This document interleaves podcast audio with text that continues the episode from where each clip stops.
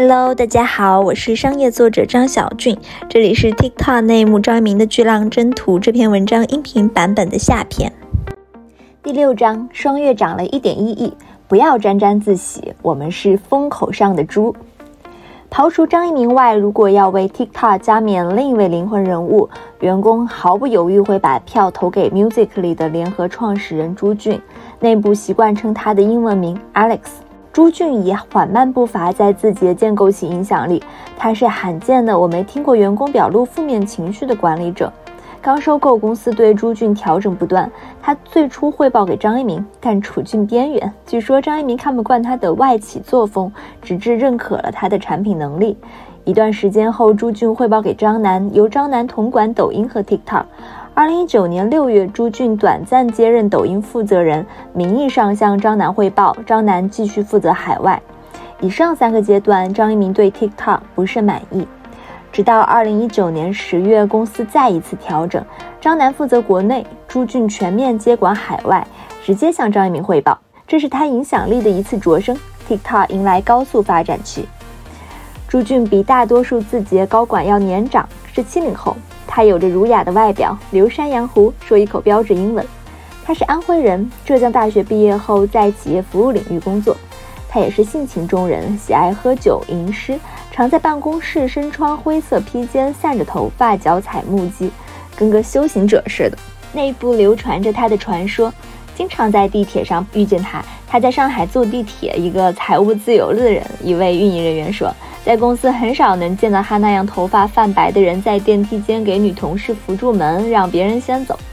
一个和蔼的老人，一位产品经理说：“呃，要知道自己的员工以九零后为主，使得七零后在公司被称作是老人。”他说：“Alex 喜欢喝酒，原先没那么忙的时候，他会带我们去喝酒。”一位中层说：“Alex 在美国待了很多年，来了以后就是中西合璧。”商业总结，每次 Alex 讲简直是一种享受，英语特别地道，还能把中国文化解释成英语，哇，真的是太好了。在他接管的当口，TikTok 中国员工和外国员工弥漫着对立情绪。朱俊提出了使命、愿景和价值观，员工称 Alex 构建了诗性的表达，外国人特别 buy in。Alex 是这么说的：TikTok 是商业，是桥梁，也是窗口。朱俊的就位恰逢其时，他坐上驾驶位，在这艘全球化舰队上凝聚了人心，稳定了军心，带领所有人一同驶入黑夜。二零二零年年初，TikTok 日活不到两点五亿，船中人此时浑然不觉，前方一场巨大暴风雨正在酝酿，新冠病毒迅速流窜开，全球疫情大爆发了，TikTok 也大爆发了。先是二月底，一则海外访谈在字节高层群里炸了锅。Facebook COO Shirley Sandberg 接受采访说，TikTok 增速令他忧心，增长数字比我们任何时候都快。他说，TikTok 感受到的不是喜悦，而是惶恐万分。朱俊召集紧急会议，说 Sandberg 已经关注我们了。紧接着，疫情向全球快速蔓延，给 TikTok 注射了一针催化剂。二零二零年三月到四月一个双月，TikTok 涨了一点一亿日活。一位 TikTok 人士告诉我，特别夸张，几乎相当于一个月让日本全国人民都用上了同一款 APP。然而，迅速窜级的数字令字节高层越来越忧心。一天中午，朱俊在字节开发的企业软件飞书里拉了一个包含几位关键负责人的群。接近管理层的人士告诉我，朱俊在群里问道：“去掉 Facebook SDK。”登录接口对我们有什么风险？情势紧迫，他令群内诸成员抓紧评估。讨论完是下午一点钟，最晚要在当天下班反馈给他。悬在他们头顶的当务之急是 Facebook 登录接口要不要立即去掉？一旦接入这些接口，Facebook 好似在 TikTok 安插了眼线，每天多少用户登录，多少用户转发，尽收眼底。但如若不接入，TikTok 用户体验会受到伤害。这些接口犹如一个个喂奶机。果不其然，各部门评估均认为有损失。去掉 Facebook 接口会导致获取用户时拿不到精准画像，影响增长和变现效率。朱俊要求大家进一步明确用户体验损失多大，团队共同得出结论：不超过百分之二十。朱俊传达命令，立马砍掉。最终花了不到一个礼拜，TikTok 把 Facebook 登录接口一个不剩全部拔掉，他们决然断了自己的奶嘴。不安的情绪没有消散。在 TikTok 双业总结会上，朱军告诫管理者不要沾沾自喜，我们是风口上的猪。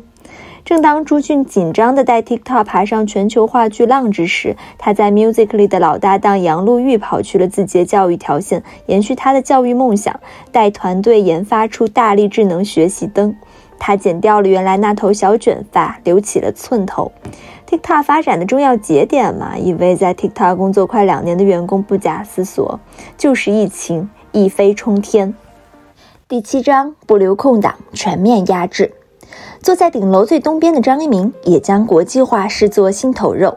二零二零年初，张一鸣重新分配了公司权力结构，他交出中国区，委派张立东、张楠担任中国区董事长 CEO，而自己向上迈了一大步，任全球 CEO。三张构成权力中心。此时张一鸣的双月 OKR 有一句写着“不留空档”。接近权力的人士告诉我，他实则是一句暗号。全称是不留空档，全面压制。这八个大字是这位少言寡语、外表没有攻击性的老板向 TikTok 下达的最高指令。在八字方针下，TikTok 有两条不成文的约定：不管哪个地方，只要竞争对手去了，TikTok 必须挺进将其碾压。但凡榜单出现竞品排名超前，必须在一个星期内，无论以什么价格把对方击溃。哪怕杀敌一千，自损八百，只要立于不败之地，任何代价都在所不惜。用户增长，也就是 UG 中台是承接最高指令的排头兵。负责人名叫赵琦，他是北大计算机博士，长得文质彬彬，戴黑框眼镜，曾是创业公司车来了的联席 CEO。对他个人而言，这是段不算成功的创业，但大公司就是这么奇怪，有时格外偏袒有创业经历，哪怕是失败创业经历的人来独当一面。或许出于他们身上的悲壮色彩，或者是统管大局的魄力，又或者只是人在见。试过商业谷底后吐露的句句真挚话语，总让 CEO 感到同病相怜、惺惺相惜。在字节同僚称，赵琦是中国互联网花钱花的最多的人。简单来说，赵琦掌管的 UG 中台往外花钱换用户增长，将产品滚雪球式的滚大；张立东掌管的商业化中台再通过兜售产品往回挣钱。而此时对 TikTok 来说，花大价钱做增长是头等大事，商业化为时过早。TikTok 从中国出发，像八爪鱼的脚在地球上肆意伸展，全球化版图不断撑大。他们把国家划分为 S、A、B、C 四个等级，战略优先级依次降低。S 级国家是美国、日本、英国、印度，其中印度已经下架。A 级国家是德国、巴西。B 级有十五到二十个国家，一般来说是西欧，比如法国、意大利、西班牙、荷兰；东欧如俄罗斯。亚洲如韩国，人口大国如印度尼西亚、墨西哥，发达国家如加拿大、澳大利亚等等。B 级主要是 Facebook UP 值排名较高的国家，或者是人口大国，或者是移动互联网渗透率高的国家。C 级有二十到三十个国家，比如东南亚的泰国、越南，中东的沙特、阿联酋，非洲埃及。南美洲、阿根廷等等，C 级比 B 级国家稍弱。嗯，其他还有一百六十到一百七十个国家，其他国家几乎不用投放，能自然辐射到。比如在俄罗斯买辆，乌克兰日活会自然起来；在法国买辆，瑞士日活会自然起来。值得注意的是，这些国家分级每双月都会有变化，处于不断的变换之中。和头条出事国际化如出一辙，发达国家是 TikTok 攻占要害。文化产品一旦攻占枢纽，再向其他区域辐射，属于文化降维打击。抖音在国内也贯彻该思路，从一二线城市起步。知情人士告诉我，在全球的投放预算大盘中，美、英、德、日等发达国家拿走了绝大部分钞票。印度因为版图大而战略性投入，拉美和俄罗斯分别是因为竞争对手快手和 Like 去了，出于不留空档四字方针必须投入。比如说，俄罗斯原属于 C，后来升至 B。文化降维势能太大了。东南亚是中国文化下游，TikTok 只做了少量投放，便登顶泰国 App Store 榜首，并斩获越南 App Store 和 Google Play 双榜第一，哗一下就上来了。在中东，TikTok 只投放了沙特和阿联酋，周围国家也靠自然辐射，如伊拉克，TikTok 从未花过一分钱。但疫情间，TikTok 激增至六百万日活。伊拉克移动互联网人口约两千五百万，日活渗透率达到百分之二十四，月活渗透率高达百分之四十，所有人都惊呆了。上述员工总结称，TikTok 和快手、Likee 最大区别是就占领发达国家，它有一个公共池子，美国内容供应全球，抖音内容供应东亚、东南亚，威力特别大。相比之下，快手国际化绕了不少弯路。原快手员工说，他们曾采用所谓赛马机制，在各地区换了光怪陆离的名称。这些小团队如同春笋四处生根，独立作战，负责人走马灯似的换。刚宣布离任的负责人邱光宇来自滴滴，是第五波团队了。裘在任期间尽可能的做收拢和聚焦，他们也思考是不是该学 TikTok 统一名称，但一直徘徊搁置了。一来快手资金仓库不如字节充实，二来内容跨地域的辐射势能不及 TikTok，现在只有在在巴西市场保有声量。为了说清 TikTok 在各国的崛起轨迹，有必要引入一点商业知识。普遍来说，TikTok 要跨越四个阶段，拐点降临是最绝妙时刻。第一阶段是无脑砸资源，抖音验证了这个商业故事的非凡，在全球不过是复制，所谓简单相信，傻傻坚持。第二阶段是内容生态建设，运营人员把 YouTube、Ins、Pinterest 等网红全挖一遍，如果竞争对手花一万，TikTok 就砸两万。机器两端是用户和内容，用户增长端源源不断输送用户，内容端源源不断输送达人，两边产生化学反应，用户体验螺旋式拉升。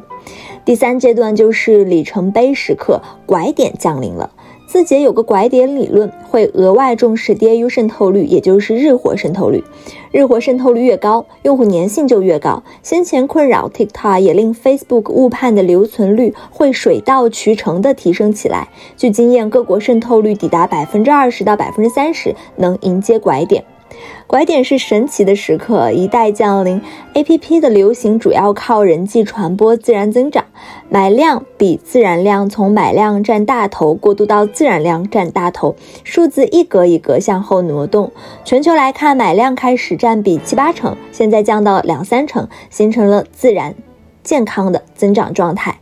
第四阶段是品牌建设和商业化。S A B C 分级不会一成不变，每个国家可能随时坐上升降梯，决定因素很复杂，不仅和人口基数、人均 GDP、互联网渗透、数字营销广告的市场天花板等硬指标相关，和软性因素也密不可分。TikTok 是各国文化的一面镜子。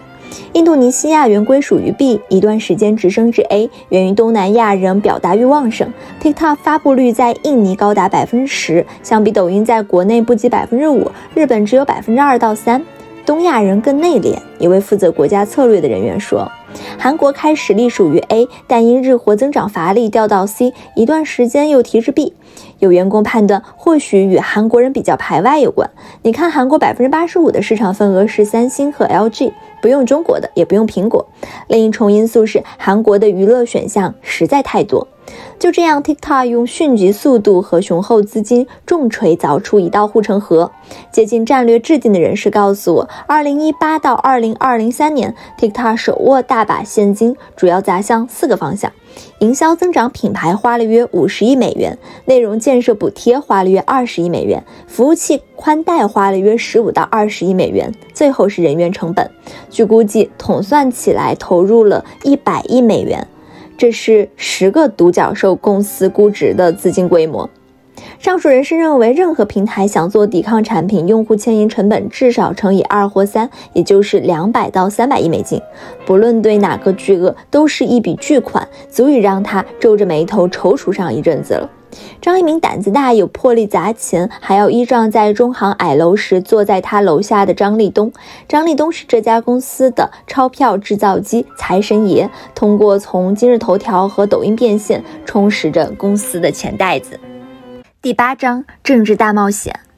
然而，井喷式增长的喜悦马上淹没在政治风暴中。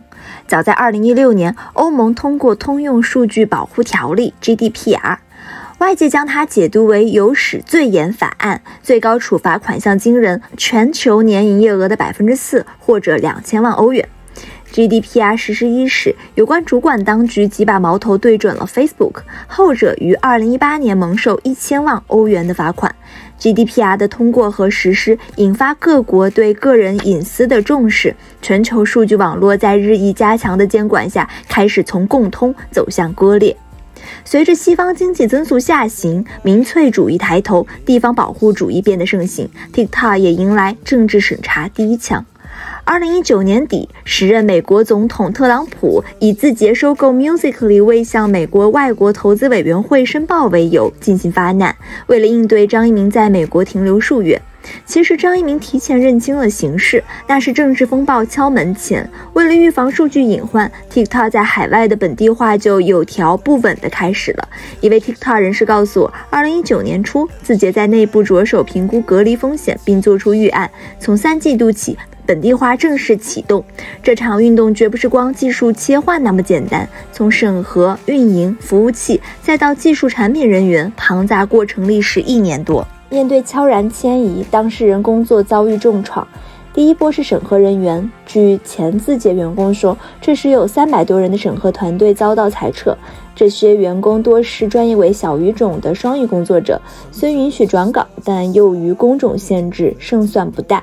二零二零年一季度，正当疫情阴霾向全球扩散时，TikTok 展开第二波针对运营人员的迁移。他们的职责是寻觅达人，把控内容画风。一夜之间，很多区域的权力从中国移交海外，如欧洲的运营团队几经解散，或转岗，或离职。只有不涉及地缘政治风险的地区，比如说东南亚，运营可以保留在国内。离开的人中不乏有功之臣，有两位 Musically 成员合并进 TikTok 后，主管西欧和中欧运营。TikTok 欧洲总经理名叫 Rich，他们二人一周内速速把工作交给欧洲团队。两个姑娘特别委屈，我们在这里辛辛苦苦三四年，你让我一周就交接，团队就要切割过去。一位接触过他们的人说，后来两人转岗，一个做游戏，一个做公益。在紧锣密鼓完成了前两波本地化后，美国疫情愈演愈烈。大约在二零二零年三月，张一鸣、总裁办以及柳真一同乘包机返回中国。这时，张一鸣已是全球备受关注的科技大亨，一举一动都能制造出头条新闻来。他入境接受隔离，封闭在酒店里，通过视频指挥着风雨动荡中的公司。回国后的张一鸣很快有了进一步行动。这年五月，字节全球高调宣布了一条人事任命，中美科技圈哗然。在字节，凯文·梅耶尔是第一个获得至高权力的美国人，不仅出任 COO，还担任 TikTok CEO。该任命于六月一日生效。梅耶尔的过往工业建立在迪士尼，在米老鼠的王国，他主导推动对皮克斯动画、漫威等大型收购案，推出流媒体服务 Disney 加，战绩斐然。张一鸣寄希望他的美国人身份以及本土影响力，助字节斡旋于错综复杂的美国势力中。与此同时，本地化进行到第三阶段，迁移目标是服务器。看上去，这时特朗普政府已经把 TikTok 视为连任路上的阻挠者，政治风暴的鼓点更密集了。一位参与 TikTok 双周会的人士记得，负责算法技术的朱文佳说，算法代码切割要花两个月，能不能在十五天内搞定？张一鸣等不及了。答案是肯定的，而第四波也是最后一波迁移，是针对产品和技术人员，包括朱文佳在内的 TikTok 高层都转岗到了新加坡。二零二零年是字节遭遇政治折戟的一年，疫情既为 TikTok 带来狂飙突进，又将他们切割得四分五裂。美国风波还未停歇，他们的另一个 S 级国家印度就沦陷了。就在梅耶尔刚上任的六月，印度政府下达封禁令。事发几天内，梅耶尔召集 All Hands Meeting，也就是全员会，这成为字节有史以来最仓促的一次全体会议。在只有不到五分钟的时长里，梅耶尔告诉大家不要担心，印度政府正在积极沟通，局面尚且可控。但是他失言了。颇具喜感的是，印度排名第二的短视频 APP 是快手旗下 Snack Video。随着 TikTok 遭封禁，它的数据迎来迅猛爬升，日活冲过1.5亿大关。但窃喜没持续多久，五个月后，它也在印度被封了。回到 TikTok 美国这边，危急的形势急转直下。2020年7月，美国政府高层表态将封禁 TikTok。八月，特朗普下达四十五天通牒，命 TikTok 剥离美国业务，否则关门。张一鸣被迫就出售进行谈判，潜在交易对象包括微软、甲骨文、沃尔玛等商业巨头以及字节的美国投资方。张一鸣表面上参与分拆谈判，但暗中秉持全球一盘棋的信念。上任不到三个月，梅耶尔突然宣布离任，公司内众说纷纭。有人说他的算盘是联合股东出售 TikTok 在美业务，这似乎符合他的个人利益。也有人说他没有那么大能力，单纯是被吓到了。TikTok 北美总经理瓦尼莎·帕帕斯成为过渡 CEO。这段时间，公司从上到下说的最多的三个词是地缘政治、中美对抗、不可抗力。其实百分之九十九的人都不知道公司正在经历什么，更不知道个人命运何去何从。不知情的中高层安抚不知情的基层道：“尽人事，听天命。”互联网诗人、已出任字节战略负责人的朱俊发表演说，在这高墙垒筑的时代，TikTok 使命是去建立桥梁，让全世界的人能够彼此连接，享受快乐。这番慷慨陈词鼓舞了一群人。扑朔迷离的美国风波最终缓解于特朗普的竞选失利，这有点像什么呢？我趴那儿不动。感觉他们会死，他们就真的死了。一位密切关注此次事件的业界资深人士说：“稍有一步差池，字节在美资产血本无归。”张一鸣因为谈判客观上延长了时间，熬过美国大选。美国新任总统拜登上台后撤销了封禁令，字节因而避免灾难。他认为此次事件要比字节以前在国内躲过巨头的追杀艰难得多。他曾游刃于巨头间，和巨头谈恋爱，但没倒向任何一方阵营，练就了左右逢源的本领。而在 TikTok 事件里，字节面临的局面更为被动，博弈对象也更为庞大。他就像大海里的一叶浮萍。该人士以车开进北京狭窄的胡同作比。令所有人没有料到，他穿过一次，这次开进去又出来了。各国政府对数据安全管控不一，为了不再度以身涉险，字节设置了异常严格的隔离机制。据对此了解的法律方面人士说，针对个人账号、住址、社保卡、消费记录这类敏感数据，大原则是中国的数据在中国，海外的数据在海外。在美国、欧洲、新加坡等，TikTok 设有数据中心。全球不同地的数据流入哪个数据中心，会先依据法律，再根据就近原则。譬如在事态特殊的美国，即使其他数据中心在地理上更占优，数据也不会流出美国边境。这是个庞大工程。一位接近字节高层的人士说：“公司花费很大资金完善这件事，从各个层面隔离数据，进行数据加密，设计高复杂度验证机制，使不同权限的人既能支持工作，又不能看数据。字节也成为本地化最彻底的中国科技企业。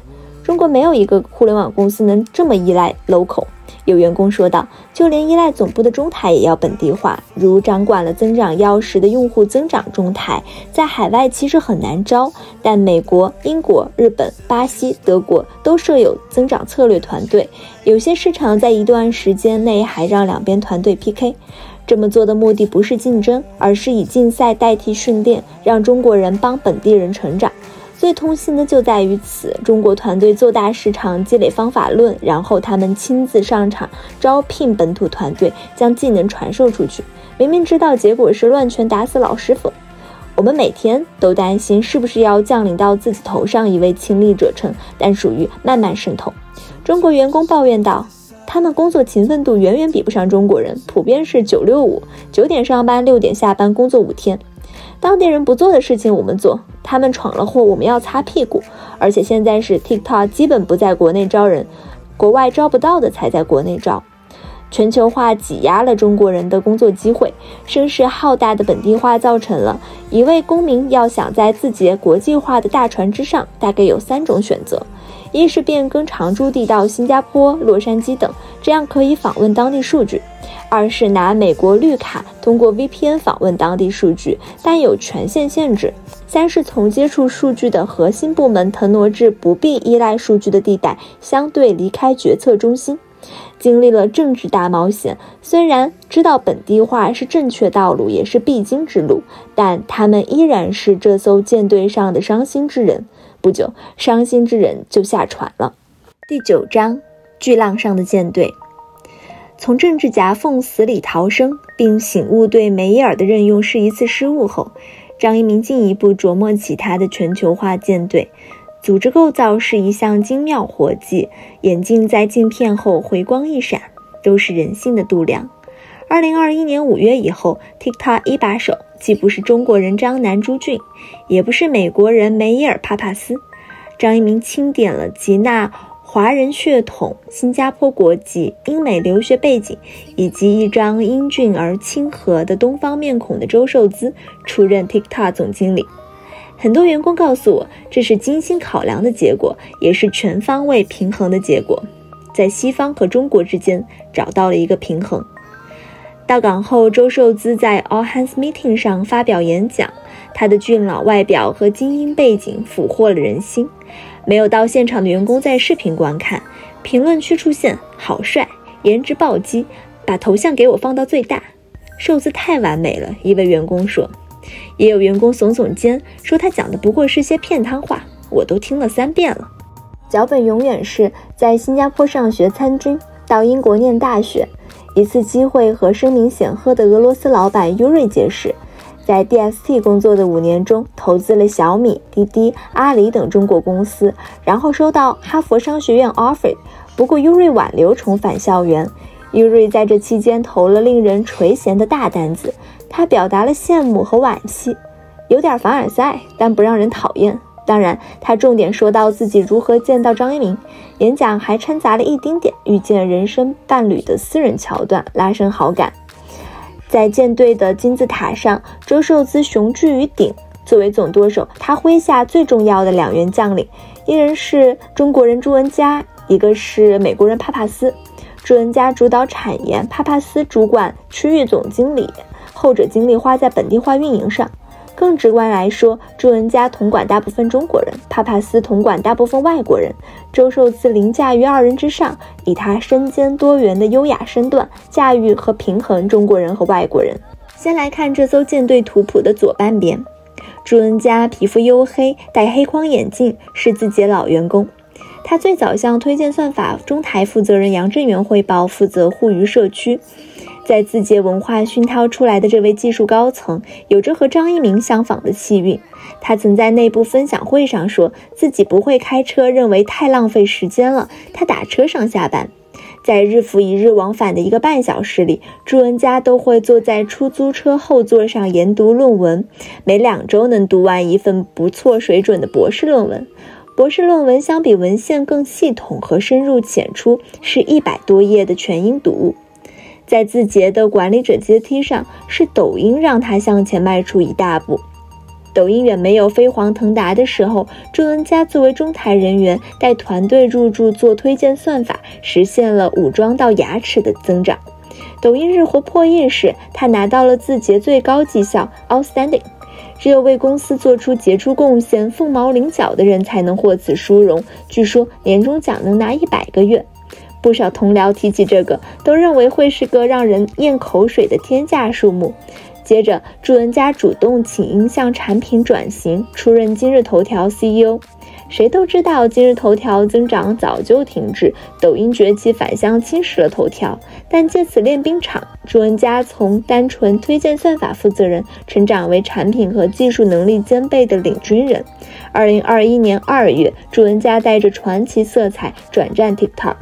图谱再向下一级，几位关键人士向朱文佳实现或者虚线汇报，分别是研发负责人梁宇明、推荐算法负责人徐哲、产品负责人谭思琪、内容画风负责人王帅丁、直播负责人王英磊、增长负责人刘涵宇。在朱俊时期，TikTok 有两名颇受垂青的产品负责人王英磊和谭思琪。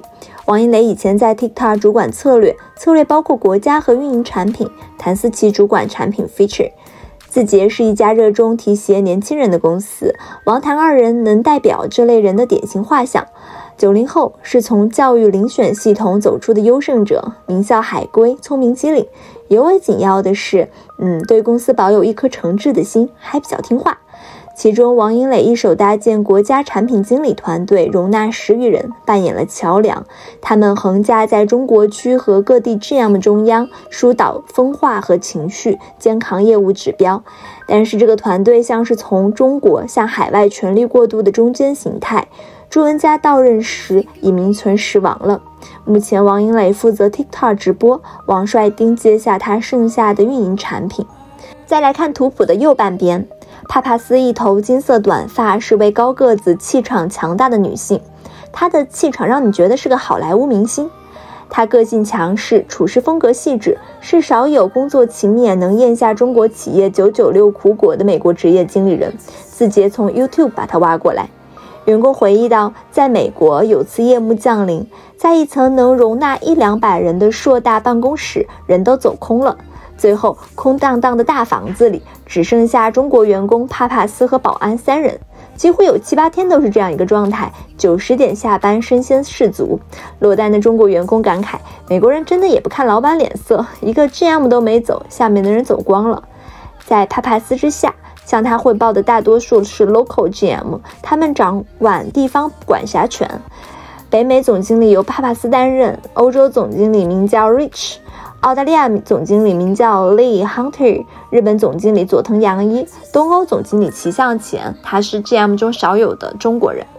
TikTok 舰队之上还有一人是一个特别的例外，Rich Anderson。安德森是美国人，一头白发，年过半百。他担任字节全球总法律顾问，掌舵法务、政府关系和公共关系。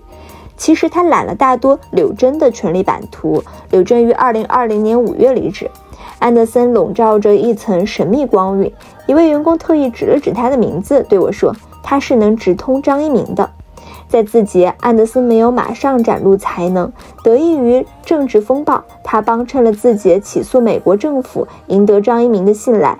安德森曾供职微软，从一个法务人员一步步爬至高层之列，任首席知识产权顾问。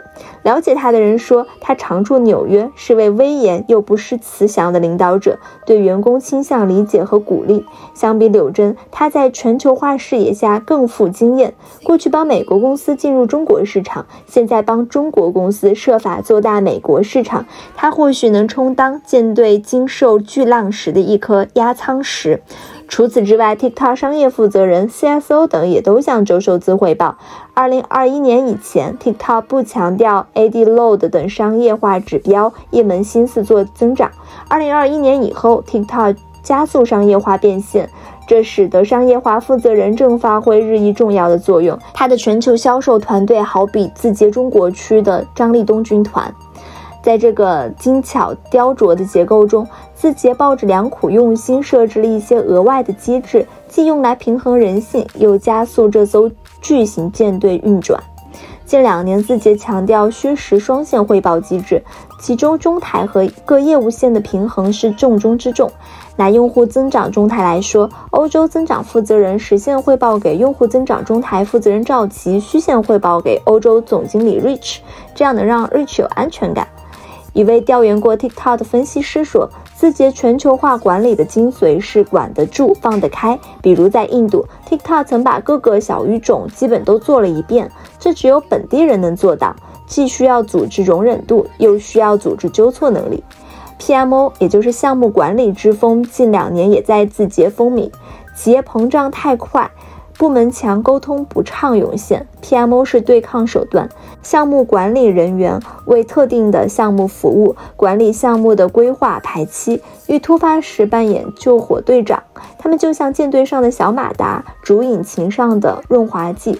朱文佳到来后，设立 PMO 部门，成立了二十多个项目组。PMO 赋予了商战灵活性。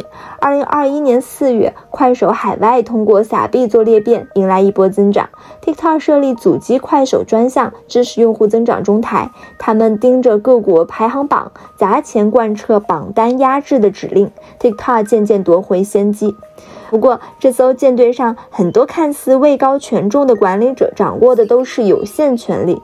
真正手握大权的人，时时刻刻让自己处于玄妙的安全中。公司设置了信息分层机制，看起来独掌一方的 GM 无权查看管辖国家所属 SABC 的分级，尤其当级别是垫底。B 或 C 或者其他的时候，公司更不会让他们知晓自己给其他国家拨了多少预算，这些会滋生内心不平衡，在管理上添堵。字节一只手扫荡壁垒，保证通畅运行；一只手又埋下壁垒，将权力置于极少数人的控制下。第十章：格子衫、月饼、宇宙条。在出海舰队上，周寿滋是第五位掌舵者。张一鸣总是知道该在什么阶段重用什么样的人。职业经理人鳞次栉比，周金锦和刘新华替他在国际化道路上试错，柳珍帮他搭建了早期人脉，张楠和朱俊交替为他理顺产品，特别是朱俊缝合了一部分的文化隔阂。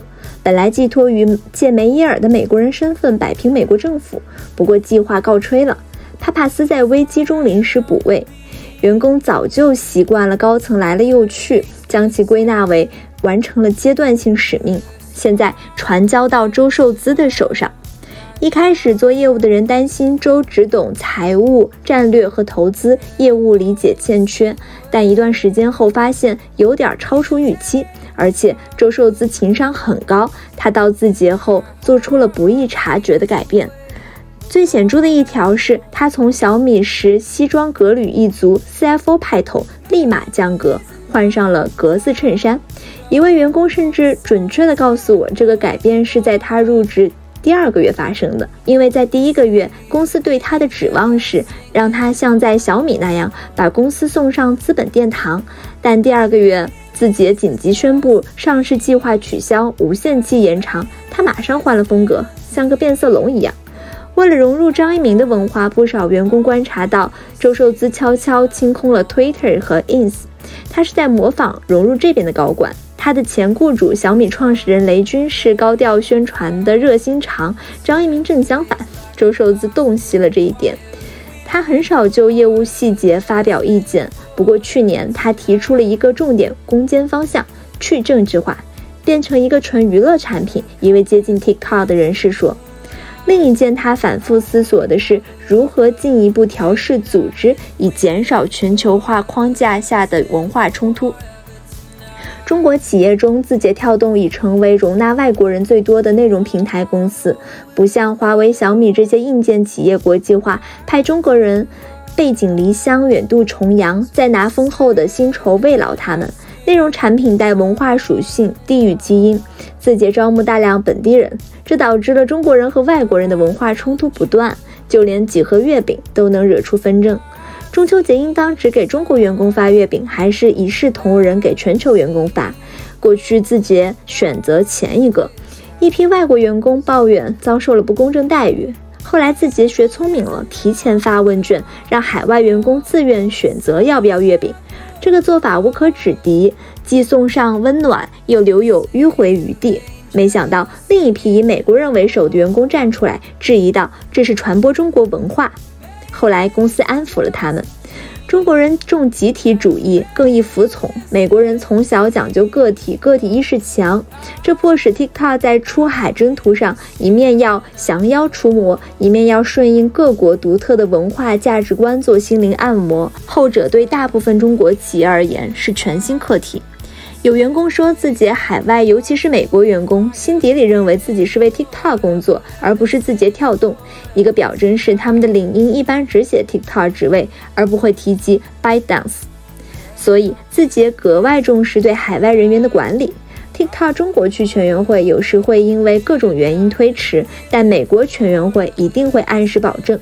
同时，字节在各地区配备内部沟通人员，海外员工提问常会涉及企业责任、人权、男女平等、种族平等，沟通人员要根据本土特色协调润色答案。为了应对全球化管理挑战，二零二零年，张一鸣在字节的文化守则里新增了一条多元兼容。TikTok 是全球化的优秀案例。一位知名券商的首席分析师对我说：“很多海外用户也未必了解 TikTok 是哪国公司。”字节国际化没有总部，虽然新闻频繁曝光他们考虑设立新总部，但迟迟没有落下。现在还没定下来呢，可能也不会有总部。有员工谈到。即使是新加坡，周受资、朱文佳以及重要产研人员常驻于此，都没有总部支撑。和周受资的粘合剂效应一样，新加坡也是东西方文明的平衡之所。一步一步的，TikTok 长成一张看不清节点的巨型虚拟网络，盘旋于全球上空。在数据上，TikTok 曾经奋力追赶抖音，刚要接近，印度突遭封杀，日活回落了一亿多。花了一年多时间，TikTok 又赶上来。综合多位知情人士，截至二零二二年初，TikTok 日活已超七亿，并且增速还依然非常快。而抖音过去一年鲜有增长，日活约六点七亿，TikTok 如愿全面赶超。两者合并，这款产品全球破十三亿日活，同时它的下载量超越了霸主 Facebook，位列全球社交产品第一。在组织上，字节正经历从中台驱动到事业部驱动的辩证，在淡化中台、强化事业部的背景下，用户增长，中台负责人赵琦把国内成熟业务的增长全都交给了各个事业部，自己只带海外增长。同时，他接手了商业化产品穿山甲，自己也纳入到张立东的系统内。一个花钱最多部门的负责人都开始做商业化，UG 变成二级部门。接近字节商业化的人士认为，这不仅符合当下降本增效、去肥增瘦的大环境，同时折射出 TikTok 商业阶段的演变。飞跃商业四阶段中最精彩的拐点之后，TikTok 已不再依赖 UG 中台，增长飞轮能自然转动，并且来到最后阶段，加速商业化。目前 TikTok 商业化仍有很大空间。据外媒报道，TikTok 在2022年收入可能达到110亿美元。上述人士透露，内部还有一个更激进的目标，在110到200亿美元之间，而其最大风险依然是地缘政治。回头望去，抖音和 TikTok 诞生以后，字节员工体量从三千爆炸增长至超过十三万，翻了四十多倍。估值从110亿美元扶摇直上至近。四千亿美金，翻了快三十六倍。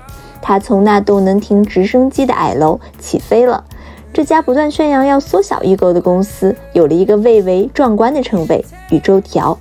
二零二一年中，由于抖音和 TikTok 戏剧喜人，字节举办小范围庆功会。知情人士透露，在给美国股东汇报时，总裁办人员端上来一个小蛋糕，上面插了一盏点燃的蜡烛。虽然张一鸣不喜欢这般俗套情境，但还是凑过去把蜡烛吹灭了。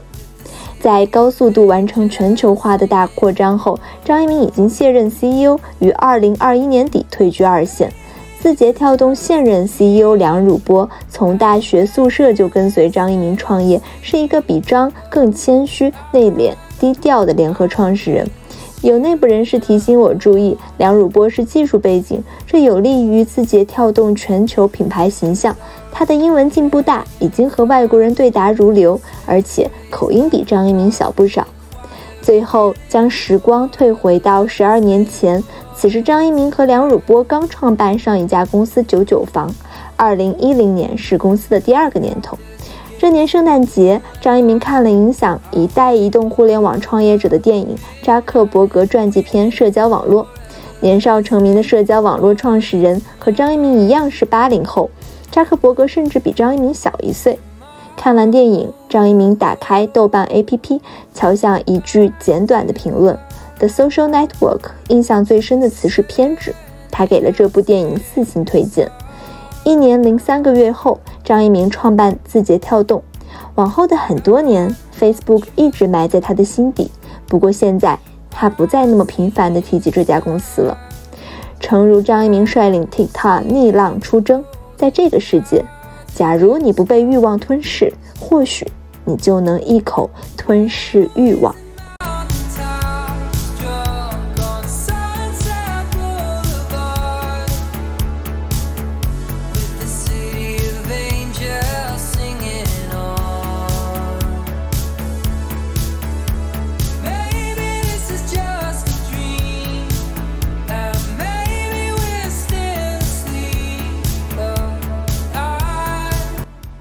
这就是这篇文章音频版的全部内容。如果你喜欢 TikTok 内幕张一鸣的巨浪征途，不管是文字版本还是音频版本，都欢迎您能够更多的把文章分享给身边的人。